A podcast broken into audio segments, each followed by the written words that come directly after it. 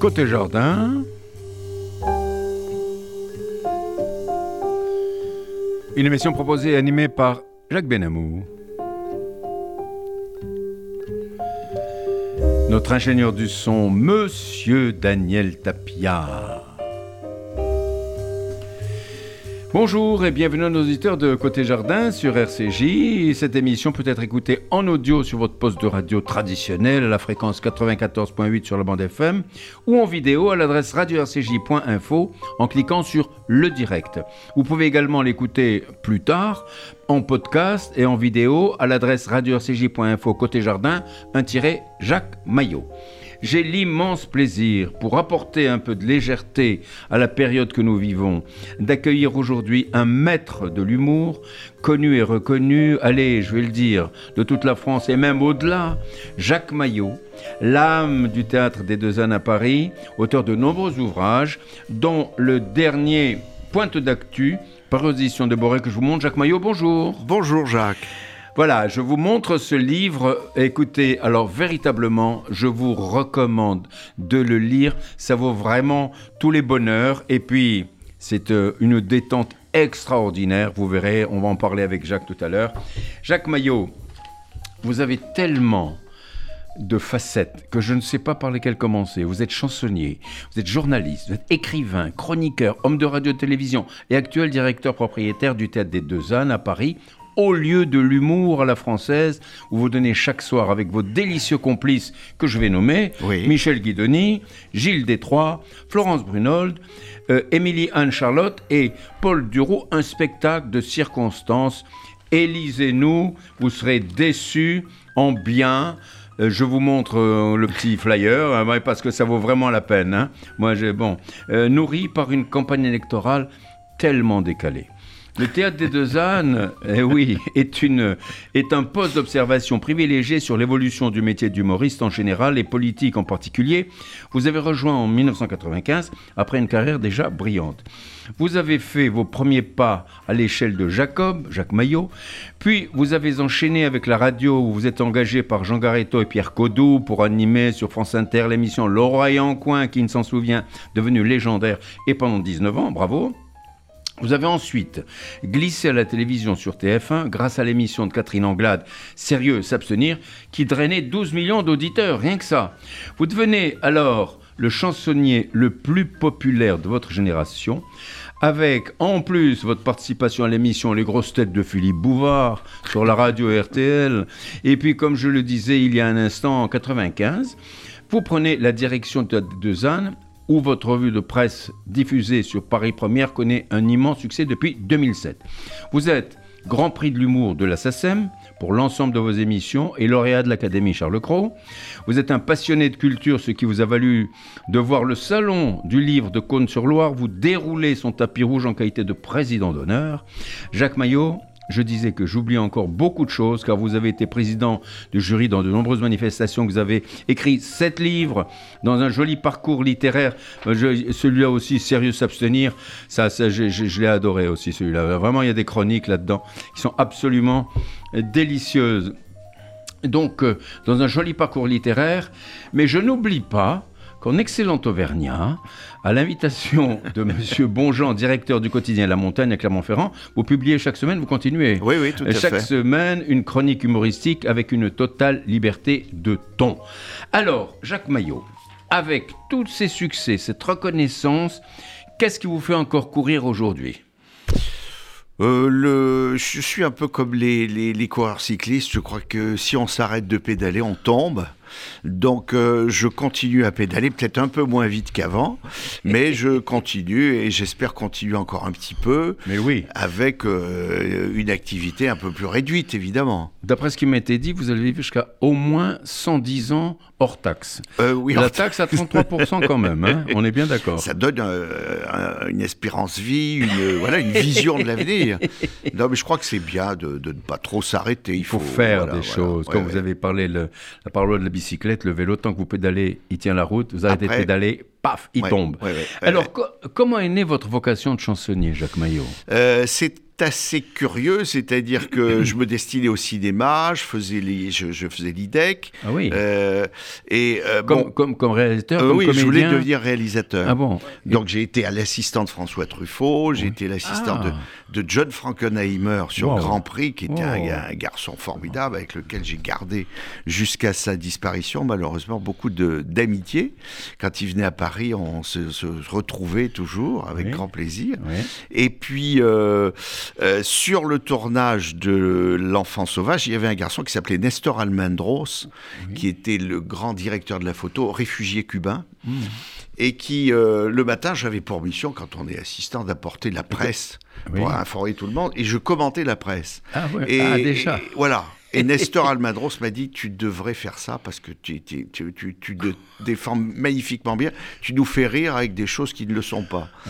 Et Ouais. c'est lui qui m'a inscrit à la fameuse audition de l'échelle de Jacob chez, chez Suzy Ah, et Leroy. on va en parler justement. Vous avez eu l'occasion de rencontrer des personnes qui ont été des déclencheurs.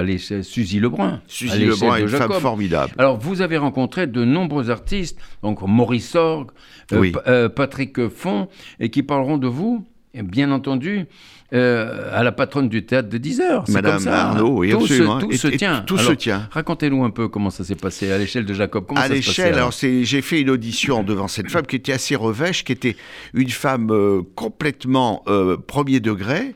Elle était coiffeuse à Caen Ah. et elle Mais avait. c'est un métier honorable, Mais c'est hein. un métier très honorable. Oui, bien sûr. Et alors, elle avait ouvert l'échelle de Jacob avec quelqu'un qui méritait tout le respect, qui était Jacques Brel.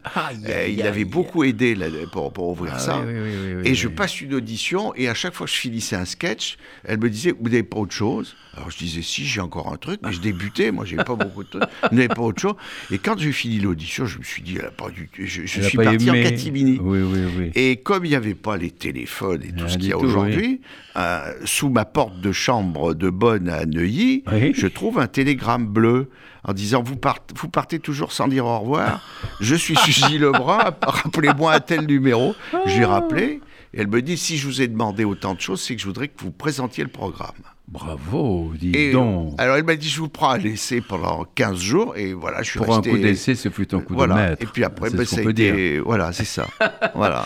Alors, vous devenez alors chansonnier au milieu d'une brillante lignée de, de Robert Roca, Jacques Grélot. Alors, Ouais. dites-nous un petit peu tous ces personnages-là. Des gens assez Qui exceptionnels. étaient-ils Alors, Robert Roca, lui aussi, c'est ancien garçon coiffeur, autodidacte, Ah oui, oui. oui. qui se Ben, Il y en fabrique a un tout autre, seul. son coiffeur, c'est Fabrice Lucchini. Bien sûr. Oui, bien sûr. euh, Comme quoi, la coiffure mène à La tout. coiffure, ça deux, deux Ça mèches, pose. deux mèches avec plein de choses.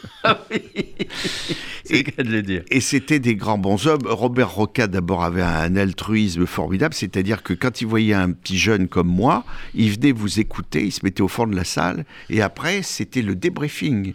Et vous disait, pourquoi vous dites ça?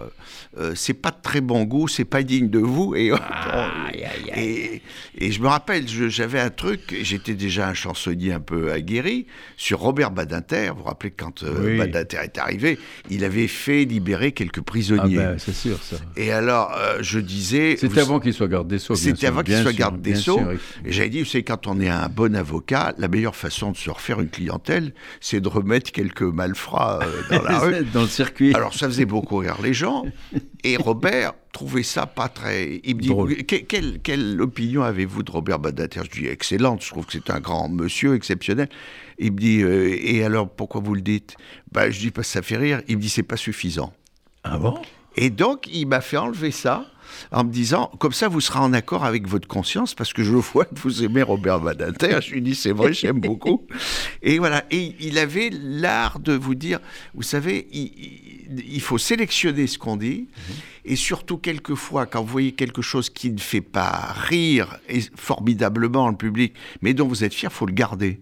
Parce qu'il y aura toujours trois personnes dans le public pour dire, il nous prend pas pour une andouille. c'est vachement bien. Alors, euh, vous n'avez pas été impressionné quand même par la qualité de, de tous ces talents d'artistes, de tous ces personnages quand même? Si, Vous étiez euh, impressionné quand même. Robert Roca, d'abord, tout le monde le vous voyait. euh, Ah oui. Tout le monde vous voyait Roca. Ah ouais, ouais. Euh, on était très impressionnés par leur façon d'être. euh, ce qui n'a pas été le cas avec Jean Rigaud, qui est, devenu très vite un ami. Il était tellement jeune d'esprit, Jacques, euh, que j'avais l'impression, euh, on avait 50 ans d'écart presque, euh, de, de, de partir quand on allait faire un spectacle. Je partais avec mon copain de lycée, quoi. Il était d'une drôlerie, Jean. C'était un Jean gosse. Rigaud, c'était un personnage. grand bonhomme. Oh là là, mais absolument. Voilà, un et son épouse Jacqueline Beckerman m'a énormément aidé parce qu'elle m'a fait connaître tout Paris, quoi. C'est formidable. ça. Voilà. Enfin, les, les uns euh, vous, vous approchent des autres et ainsi de suite. Ouais. C'est une chaîne, quoi, en quelque sorte. Ouais, ouais. Alors, en 1985, alors je sais que, bon, notre ami Jean Bardin, Jean Bardin qui était un Auvergnat. Bien sûr. Ah oui, de, Bien de, sûr. de vieille souche. De vieille souche, oui, oui. alors, vous créez sur Antenne 2 l'émission Affaires suivantes, Oui. en parodiant un tribunal pour rire. Qui, qui est-ce qui a eu l'idée? C'est Jean Bardin ou c'était vous Alors c'est Jean qui m'a dit, tu sais qu'il y a cette émission qui s'appelait euh, euh, France deux, Antenne deux, à voilà, hein. voilà. Il y avait une émission qui s'appelait à la radio, je pense que c'était Radio Luxembourg, Oui. qui n'était pas RTL à l'époque, qui s'appelait Oui. Le Tribunal pour rire, Oui. et qui avait été créé par un chansonnier qui s'appelait Jean Bastia. Et euh, Bardin me dit, il faudrait reprendre ce processus et ce procédé parce qu'il y avait eu les flagrants délires qui marchaient Oui, très bien. bah oui. Et il me dit on pourrait le faire avec, euh, avec Jean Lefebvre, qui Oh serait l'accusé permanent. Donc on l'appelait Le Bol, et, euh, et c'était l'accusé qui venait à chaque fois. Jean-Pierre Foucault était le président du tribunal, Maurice Orgue, Ah l'avocat commis d'office, et moi j'étais le procureur, Oh j'étais le méchant. Vous, voilà. avez, vous avez demandé les têtes alors vous Ah, c'était drôle. Ah, on a ri, on a des crises de rire. Quel souvenir avez-vous de, de, de un souvenir comme ah ça bah en formidable, c'est que Jean euh, Lefebvre, Lefebvre, ah qui oui. était d'une drôlerie Ah incommensurable, oui, c'est vrai, hein. mais n'apprenait pas et, et ne retenait pas ses textes. Ah bon? Et donc, quand on commençait l'enregistrement, il y avait Jean-Pierre Foucault qui disait Alors, encore vous, le, le bol, mais vous êtes encore dans, dans le prétoire, mais, mais, mais, pourquoi êtes-vous là? Il y en a marre de vous voir ici tous les jours. Et alors, on voyait Lefebvre qui disait Eh bien, monsieur le président, je, je, pourquoi je suis là? Je... Alors, on voyait son œil qui s'égarait, qui disait Eh bien, vous allez me le dire parce que je ne le sais pas. Ah ça c'est drôle, hein. Tout le monde ah ça c'est drôle vraiment. Et puis en 90, Jean Herbert, propriétaire du Théâtre des Deux Ânes, vous demande d'apporter un coup de jeune au théâtre. Oui. Est-ce que vous y attendiez à ça? Pas vraiment. J'avais presque débuté chez Chancelier. J'avais fait le 10 heures, le théâtre de 10 Il y heures a 10 avant. oui, oui, oui. oui. Et après, il m'avait débauché quand euh, Madame Arnaud est décédée. Il m'a dit euh, Vous, vous n'allez pas rester dans un, un théâtre qui n'a plus de direction. Alors, bon, c'était un peu dur. Et, et il, il m'avait engagé avec Anne-Marie Carrière en 78 et Maurice Orgue. On faisait, un- bien sûr. on faisait Madame Rose est au parfum, qui était le personnage de télévision. Madame Rose est au parfum. Et, euh, et donc, euh, après, j'ai fait, comme vous le disiez tout à l'heure, de la radio, de la télé. Et je me suis éloigné de la scène. Et un jour, euh, avec son franc-parler qui le caractérisait, Jean m'a dit Vous, vous savez, Jean mon, Herbert, mon Jean Jacques- Herbert. Jean Herbert. Oui, oui, oui, oui, il m'a dit Si vous revenez pas, j'en fais un parking. Waouh Quelle horreur Oh, Ça aurait été une, vraiment une catastrophe. C'est dommage, Voilà. parce que le théâtre des Voilà. deux ânes, c'est quand même quelque chose. hein. Voilà. Et donc, en 95, il vous dit... Voilà, il faut je- reprendre les rênes. Et vous avez dit, je reviens, et donc, et vous avez repris. Alors, comment ça s'est passé, ça? Premier temps, euh, je, je- je refais un programme, j'assure la programmation, je travaille en coopération, en co-réalisation avec Jean Herbert. Oui. Et puis au bout de deux ans, il me dit, bah voyez, ça marche très bien, il faut me racheter le théâtre. Alors je dis, vous êtes gentil, mais il faut que je trouve les sous. Et il m'a dit, on va aller voir mes avocats. C'est ça Euh, c'était son avocat, c'était Michel Curtil, qui était un grand bonhomme, Oui, oui. qui avait défendu Loulou Gasté, Oui, etc., qui était l'avocat de Cocatrix. Donc on s'est très bien entendu. Et j'ai racheté le théâtre avec un, un moment très émouvant, c'est que moi j'étais avec mon, mon, mon avocat, qui était un copain, Yves Quérol, et on était devant le conseil d'administration du théâtre, où il y avait quatre vieux, très vieux monsieur, ils avaient 70, 80 ans. Oui. Et quand on a signé, ils se sont mis à pleurer tous les quatre, parce que ça leur faisait un truc de se séparer de, de Ah ce oui, théâtre. eh ben oui, Et sûr. donc avec Yves, on a dit, bah écoutez, on va vous inviter à dîner, parce qu'on va pas vous laisser comme ça. Ouais, Voilà, c'est et on ça. est allé euh, festoyer tous ensemble. Ah, c'est formidable. Alors moi, pour, pour les auditeurs qui prennent euh, l'émission en cours, je rappelle que je reçois aujourd'hui, avec un bonheur un, un, immense, Jacques Maillot, euh, qui est humoriste, qui est chansonnier, qui est directeur, président, di- je dis président, directeur, propriétaire du Théâtre des Deux ânes. Et euh, vous êtes sur euh, RCJ 94.8 sur la bande FM.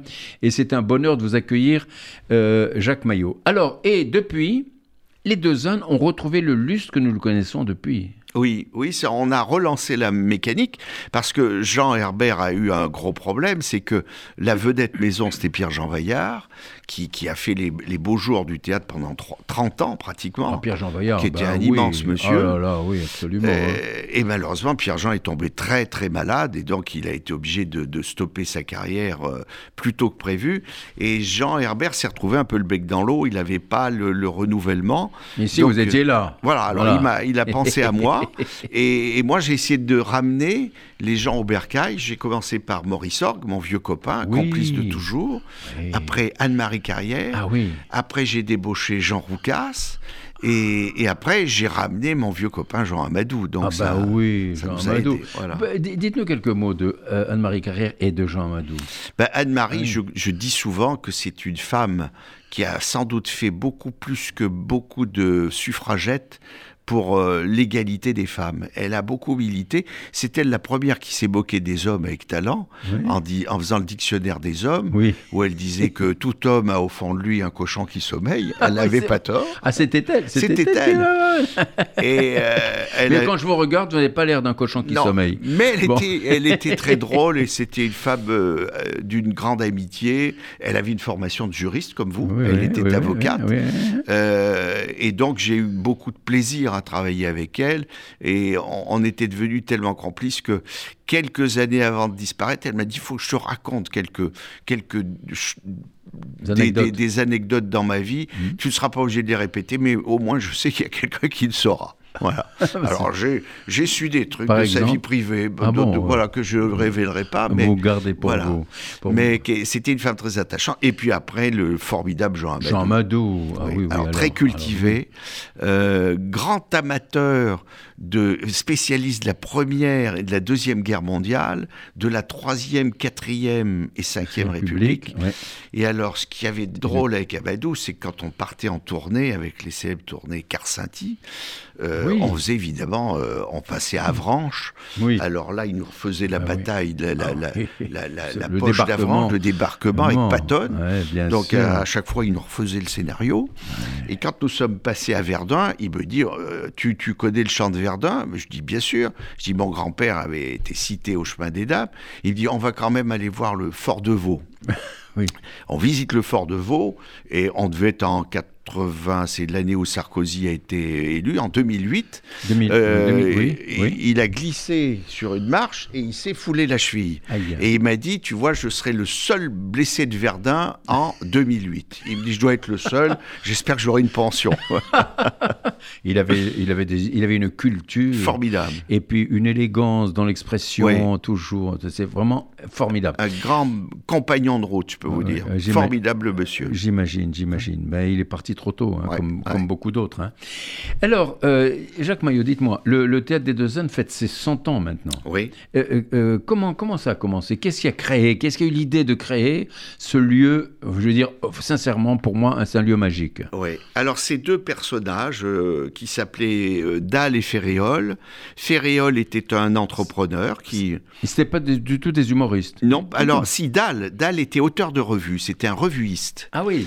Il n'était pas chansonnier, mais il écrivait les revues au- pour le théâtre Michel, les choses comme ça, les, les lieux comme ça. Et, et Ferréol était un homme d'affaires qui, avait- qui a créé le théâtre de l'ABC, qui avait créé le théâtre de 10 heures. Ah oui, d'accord. et qui euh, donc s'est dit je vais créer un nouveau théâtre et, et, euh, comme il trouvait pas euh, dans les Ferréol le la raison sociale euh, l'un des deux aurait dit on, on est quand même des ânes euh, on n'arrive Ah, pas à trouver et, et comme- ils se c'est sont comme- dit on appelle ça les deux ânes voilà C'est génial, mais c'est absolument Voilà. génial. Vraiment. Alors, il y, a- il y a une décoration à l'intérieur. oui C'est formidable. Qu'est-ce qui, a- qu'est-ce qui a fait les, les peintures les... alors euh, J'allais dire des bas-reliefs. la façade est de est, est d'un architecte qui s'appelait Millon Charles Millon mais pas le Ah même bon, c'est pas... Le même, mais un homonyme.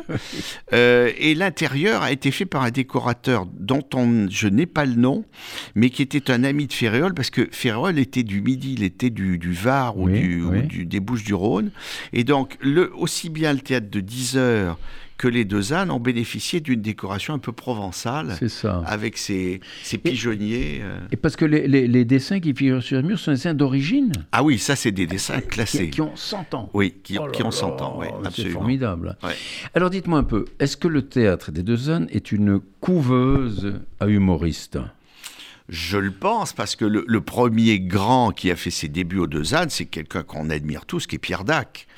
Et Pierre Dac a démarré au théâtre des Deux Ânes. Quel bonhomme. Et il Pierre en est Dac. resté toujours très reconnaissant, à tel point qu'avec Jacques Pessis, on lui a Jacques rendu Pessis, hommage il y a une, une dizaine d'années. Oui, j'étais- venu voir. C'était formidable, Ah ouais, ouais, où, ouais, où ouais. Jacques avait exhumé toutes les chansons. Incroyable. Incroyable. Il avait fait ça de Grande, façon grand formidable. Et c'était aux deux ânes. Et hein, c'était aux Deux Ânes. Je me rappelle très très bien. Voilà. Ça, ça fait moins de 10 ans. Oui, ça fait moins de dix Ça fait ans. moins de 10 ans, euh, c'était vraiment... Et c'était formidable parce qu'il a pris toutes les chansons que, que Pierre, Pierre. Dac écrivait à Londres, puisqu'il est bah parti oui, à Londres. bah bien sûr. euh, bien contre l'occupation allemande et c'est des, des, des, des chansons formidables qui il fait railler hein, il n'était pas il était pas manchot hein, le c'est- ah, là, Pierre Dac, c'était un, Ah oui. c'était un génie. ah oui c'est un grand génie oui. Euh, un, un- manipulateur de, De mots mots, exceptionnel. ex- absolument exceptionnel.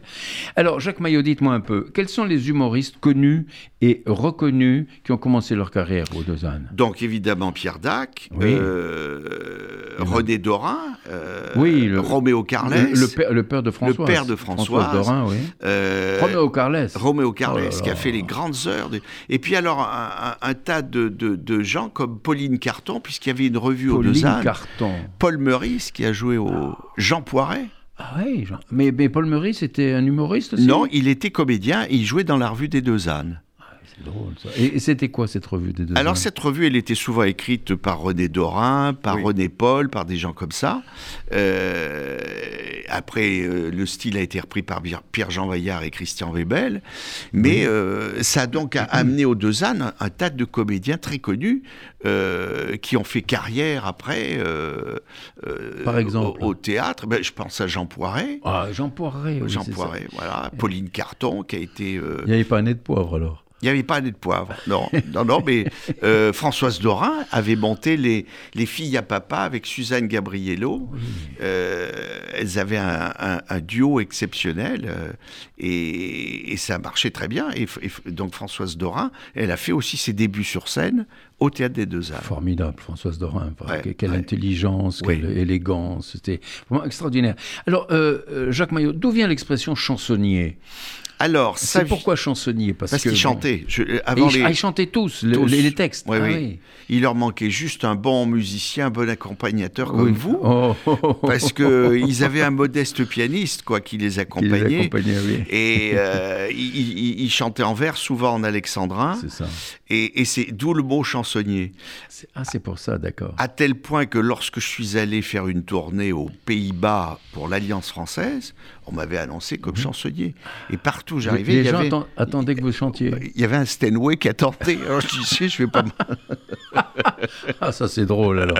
Et vous êtes Et au dit, euh, moi, je, je suis pas musicien, que vous- malheureusement. Est-ce que vous chantez? Je chante dans les revues. Ah. voilà. Ah je, oui, je chante dans les revues avec mes camarades. voilà. Mais ça, c'est très bien. Alors, euh, euh, si vous voulez bien, on dit qu'au Deux la politique fait carrière, mais d'autres sujets sont-ils traités? Oui, bien sûr. euh, Le, le, le, le cœur de cible, c'est la politique. Oui. Indiscutablement.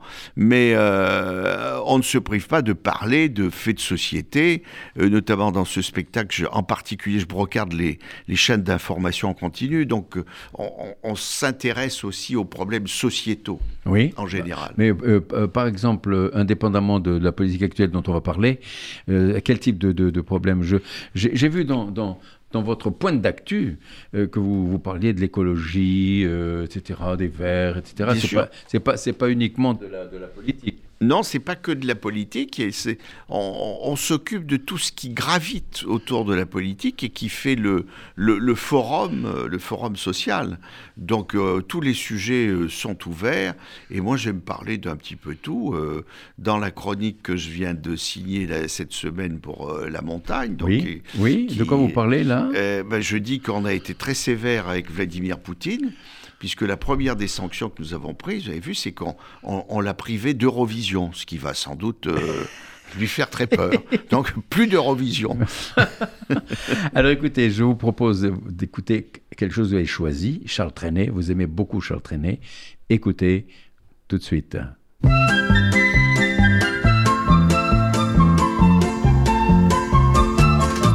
Il y avait des arbres, des coteaux, des châteaux, et dans le ciel des oiseaux rigolos.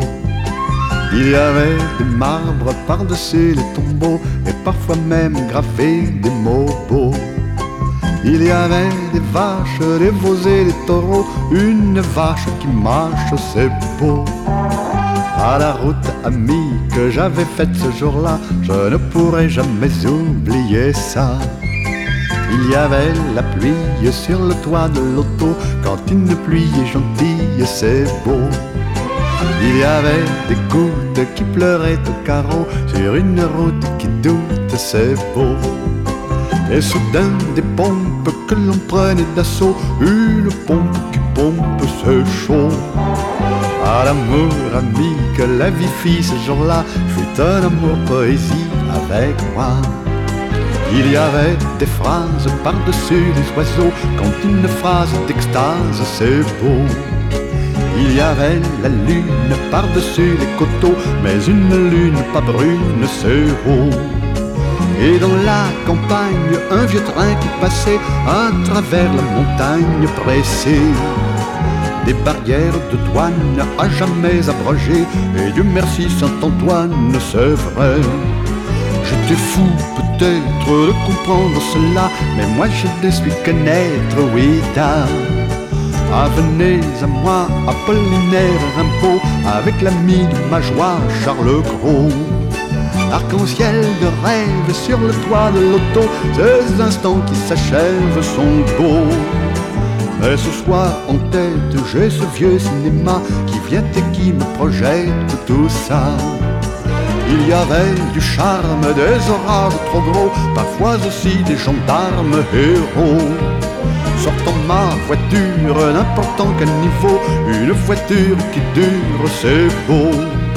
Poursuivant ma route, j'aperçois un logis où l'on casse la croûte bougie.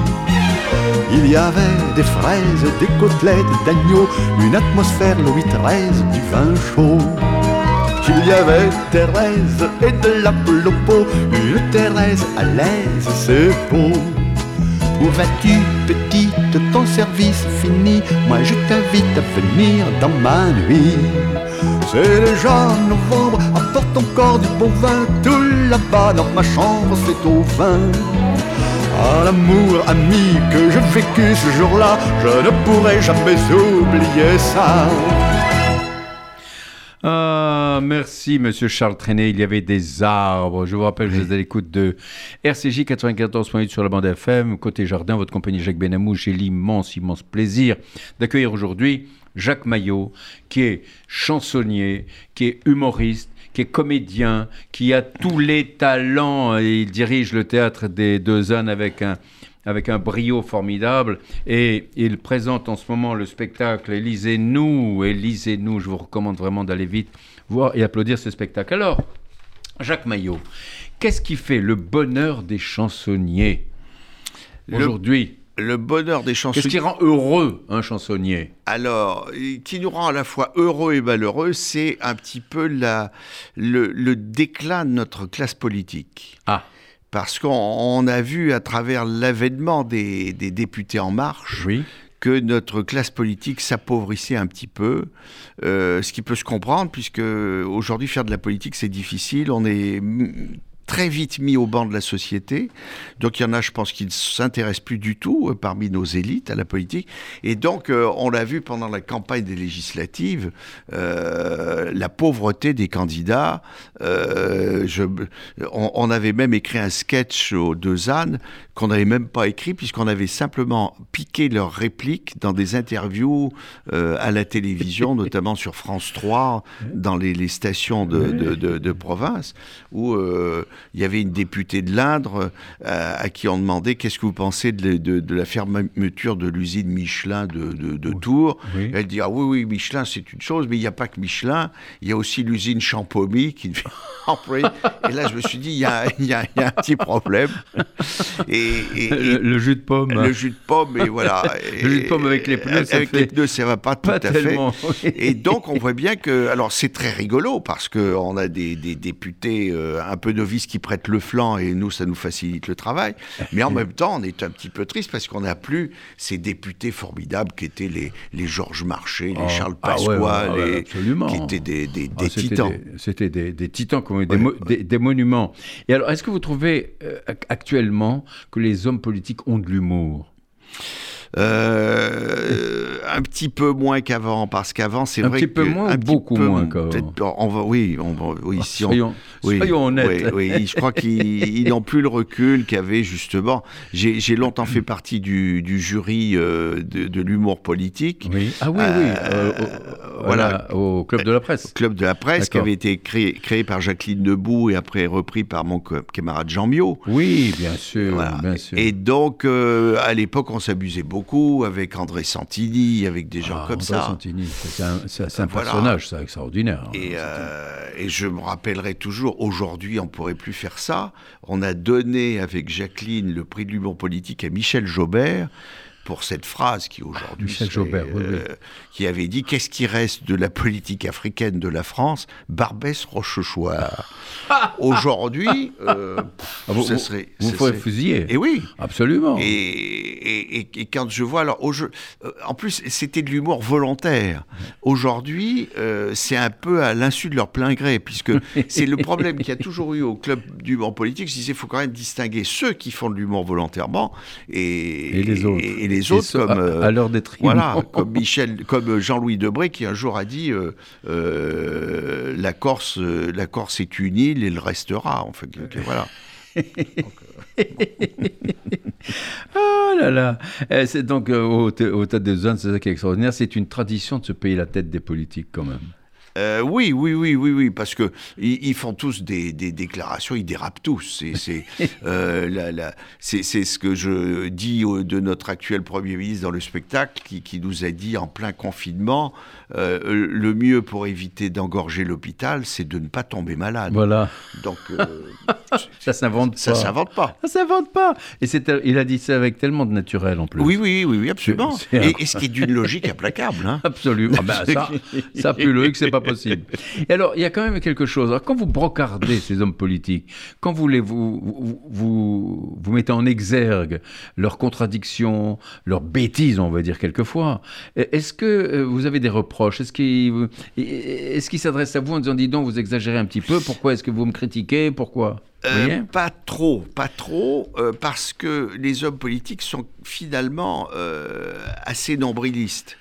Et donc, les remarques que nous avons, souvent, c'est, et j'ai eu ça il n'y a pas très longtemps, puisque on avait dans la salle un détachement des républicains, du- Parti républicain, Oui, et à la fin du spectacle, j'ai M. Ciotti qui est venu me voir oui. et qui m'a dit, mais alors vous parlez pas de moi dans le spectacle? Il a besoin qu'on parle de lui. Et voilà. Et Et, voilà.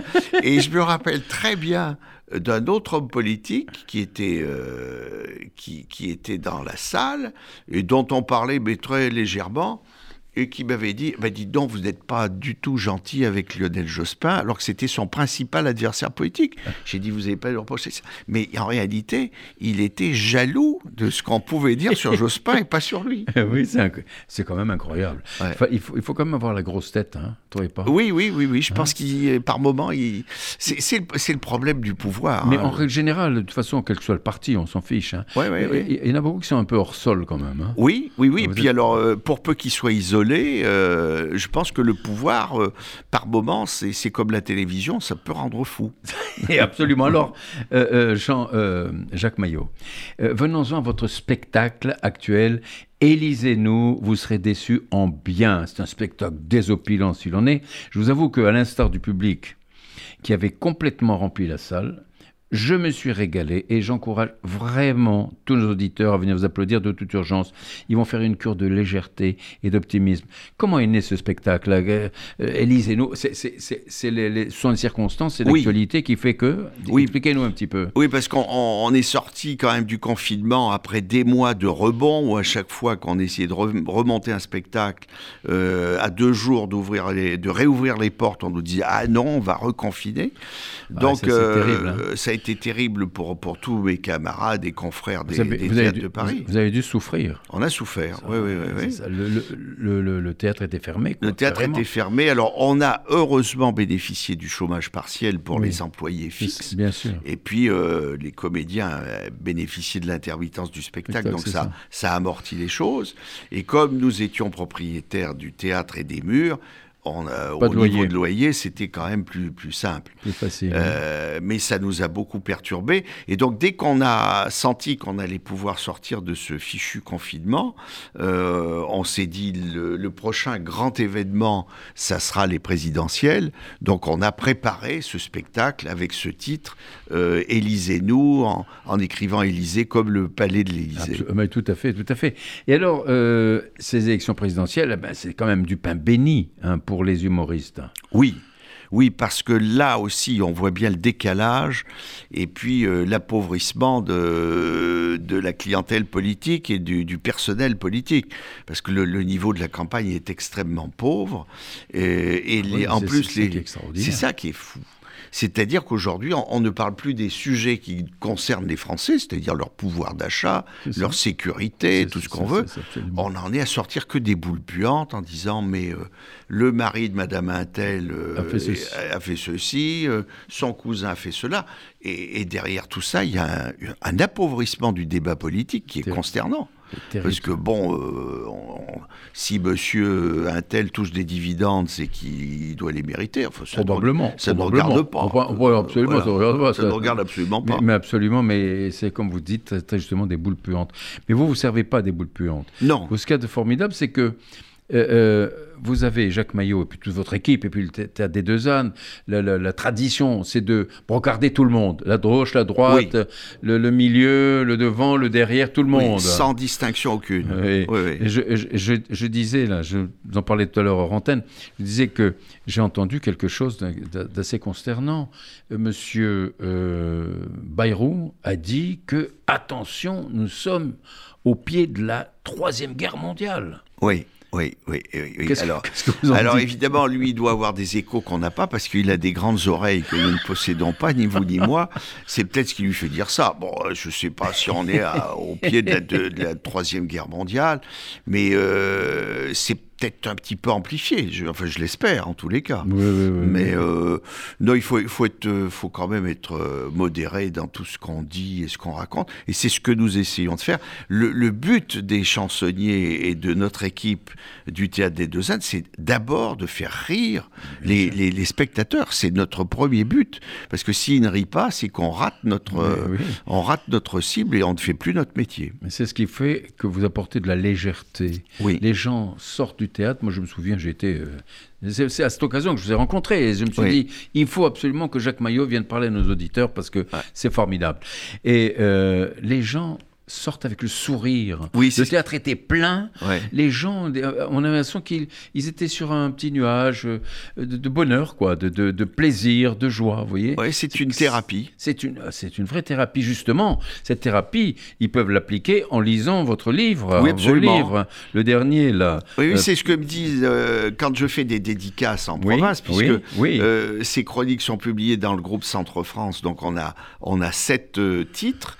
On a évidemment La Oui. Montagne de oui, Clermont-Ferrand. bah, vous pensez. On a le journal Cher. du centre à Nevers, on a la Nouvelle République à, à- à Orléans, on a le populaire du centre à Limoges, donc on couvre un, un- Un large un large spectre. Et donc quand je fais les dédicaces, les gens me disent, vous êtes, euh, comme la la chronique est publiée le dimanche, vous êtes notre dessert du dimanche soir au midi. Euh, on se garde la chronique et avec ma femme, on la lit euh, au moment du dessert. Ah ben, Alors, moi, je dis, et n'ont même pas besoin d'acheter de gâteau finalement. Oui, exactement. En, en lis- voilà. en lisant la chronique. Voilà, c'est ça, en lisant la chronique. Ah non, mais c'est toujours formidable parce que vous faites ça avec beaucoup de subtilité. Je parle de de vous et de votre équipe avec beaucoup de subtilité. Il n'y a pas, il y a pas de, de- d'esprit de parti. Il n'y a pas c'est les uns, les autres, etc. C'est en fonction de, de l'humour que vous arrivez à extraire. Ouais, Hein, oui. C'est le miel que Oui, vous c'est ça, arrivez. c'est ça, exactement. Vous arrivez à extraire de, de- de- des propos des uns ou des autres, c'est ce qui est quand même vraiment formidable. Alors, dans votre, euh, précédemment, vous avez fait un, un spectacle qui s'appelait Tout est bon dans le Macron. Oui. Bon.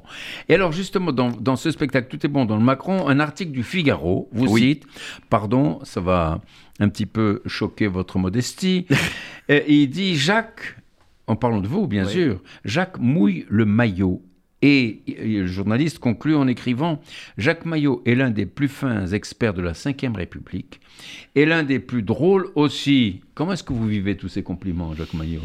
Ah bah alors, de- j'ai toujours un sac de glaçons au-dessus de ma, la tête pour me, me refroidir un peu l'en- l'encéphale. Euh, non, bah, je crois que ça fait, évidemment, ça fait très plaisir.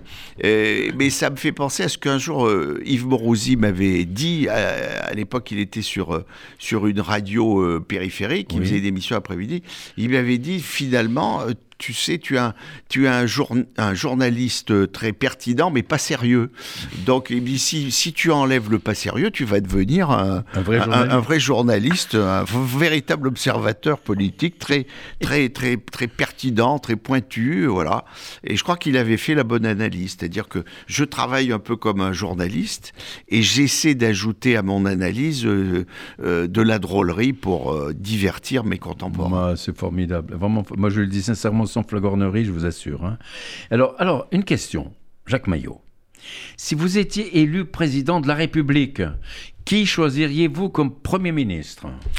Alors là, c'est difficile à dire, Ah, puisque aujourd'hui, hein. C'est- le- c'est votre choix, hein. l'éventail est vaste, puisqu'on on, on voit que dans, dans ce, ce pays, euh, ce pauvre pays aujourd'hui qui subit euh, la guerre, qui est l'Ukraine, c'est un ancien saltimbanque qui est Premier ministre oui. et qui, Et qui réussit bien. et qui réussit très bien. Qui réussit bien. Donc on peut se dire qu'on peut pêcher les, les premiers ministres euh, dans, dans plein de, de corps de métier.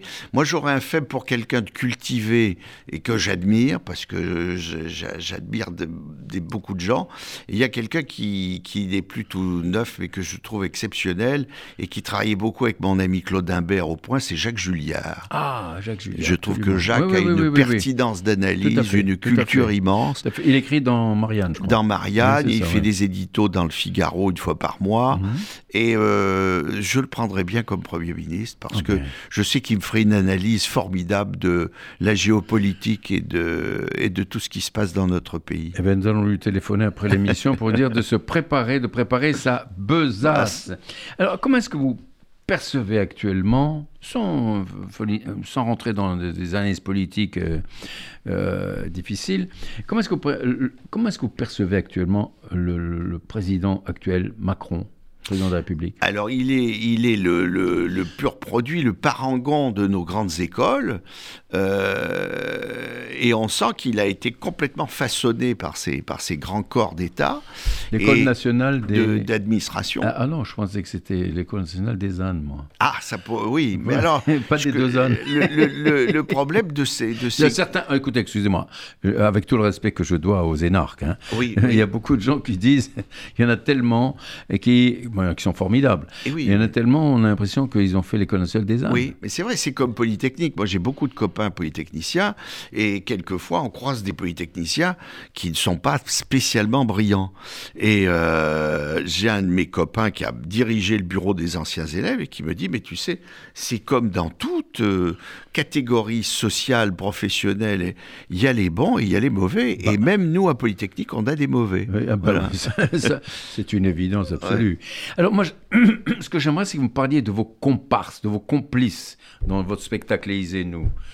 Euh, Oui. Parlez-nous un petit peu de, de- de- Ah ben, euh, des gens qui vous entourent, Jean-Guy on a, Denis. oui, Michel, Euh, Michel Guidoni. Michel, Oui. oui, Michel Guidoni, Gilles Détroit. Gilles. Détroit, alors lui. alors- Il est très drôle. Bon, alors lui, alors, Il est extrêmement drôle. Lui, il il a la vraie vis comica. Quand il et- parle, quand il oui. parle de la SNCF, C'est très drôle. Ah.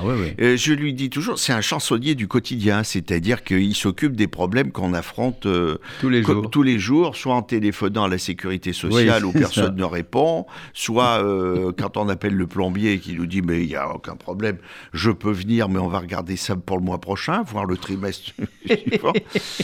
Donc c'est le chansonnier du quotidien. Michel Guidoni, bah, c'est un Corse, alors il chante, et il Ah chante oui, bien. Ah, il chante très très bien, oui, Et, effectivement. et il travaille même le dimanche, donc pour un Corse, c'est rare. Ah, ne soyez pas méchants avec les Corses. sont J'aime bien, j'aime bien les, les, les titiller, nos amis Ah corses. oui, mais ils sont formidables. Ah oui, ils sont formidables. Alors, vous avez également Florence Brunel. Euh, oui, Elle, c'est extraordinaire. oui, elle a un vrai talent. co- co- Comme, voilà, elle est, C'est une vraie elle est comme. Michel, C'est une c'est une vraie comédienne. comédienne. Elle a, elle a d'ailleurs démarré sa carrière dans la Boom. Euh, elle Ah jouait oui. dans la Boom euh, Ah bon, 1, avec, euh, oui, avec, avec la Denise petite... Gray, la oui, petite euh, Marceau. oui, oui, c'est ça. Voilà, et, et donc elle a une vraie formation de comédienne, et puis elle a cette façon de se glisser dans la peau de ses victimes. Oui, Euh, elle fait pas des imitations, elle fait des, des pastiches de ses tout personnages. à fait. Et l'exemple même, c'est Ségolène Royal qu'elle fait admirablement Alors bien. là, absolument, oui, oui. Mais Ségolène Royal, qu'est-ce que vous en dites, vous? Ah ben là aussi, c'est une, c'est une, une évadée de l'ENA. Alors euh, bon, il y a des, des- comportements différents. Chez notre président, ça se singularise par euh, une hauteur de, vie, de vue jupitérienne. Euh, et chez Ségolène, euh, par quelques élucubrations dont on ne connaît pas et on ne saisit pas toujours l'objet. On, on, on connaît pas, on voit pas le commencement et on voit pas la fin quelquefois. ouais, hein, vous ouais, êtes d'accord? Vous êtes d'accord avec moi? C'est quand même curieux. Alors vous avez également Émilie Anne Charlotte. Oui. Alors, qui est une chanteuse Oui. qui, qui vient du grand guitare. orchestre du, du- oui, Du qui, est- qui est- Splendide. qui a, un diplôme de conservatoire de Oui. guitare. Et, elle euh, chante très bien. Elle chante très bien. Ouais. Et comme elle chantait très bien, je lui ai dit, il faut exploiter ça. Et on l'a poussée à écrire des parodies. Et elle écrit maintenant des parodies avec un garçon qui, qui est journaliste, qui est journaliste à, à La Voix du Nord.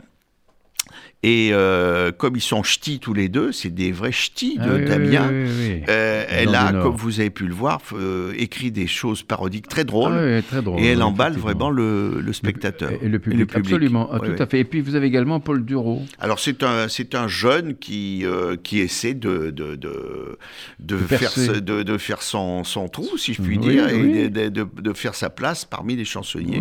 On, on va l'encourager, on va l'aider à ça. c'est formidable. Le, le, le Tadin, c'est une pépinière, que dis-je. hein? Alors, ce que je voulais vous dire, votre excellent livre, Pointe d'actu, on va le remontrer encore Oui, à nos auditeurs. On va garder la page ici, bougez pas, on va garder la page. voilà. Voilà, je vais le montrer à nos auditeurs. Pointe d'actu. Véritablement, c'est une recette extraordinaire. Ça vaut tous les médicaments. Ça vaut. C'est euh, c'est vraiment formidable. Et puis, sérieux s'abstenir aussi. Ça, je me suis absolument régalé Ouais, à lire tout ça. ouais. Et ça, vraiment, si vous avez l'occasion, chers amis, d'acheter ces livres, faites-le, faites-le en courant. Vous allez, vous allez oublier un petit peu tout ce que vous entendez à la radio, à la télé, tout ce qui vous mine un petit peu, qui vous, qui vous euh, rend malheureux. Là, vous allez rigoler. Alors, Jacques Maillot, s'il vous Oui. plaît, est-ce que vous pouvez lire quelques, quelques-unes de vos Alors, chroniques euh je vais déjà lire Oui. celle-ci qui concerne le Tour de France. Alors, allons-y, on vous écoute. Un éminent spécialiste du pédalier déclarait l'autre jour que le Tour de France était un tournant de son histoire. Cet homme avait certainement raison, la nouvelle façon que nous avons désormais de considérer la grande boucle est fort différente de celle que nous connaissions jusque-là. Depuis cette année, on s'intéresse moins en effet au relief de l'étape qu'au contenu de la valise des coureurs ou de celle de leurs médecins.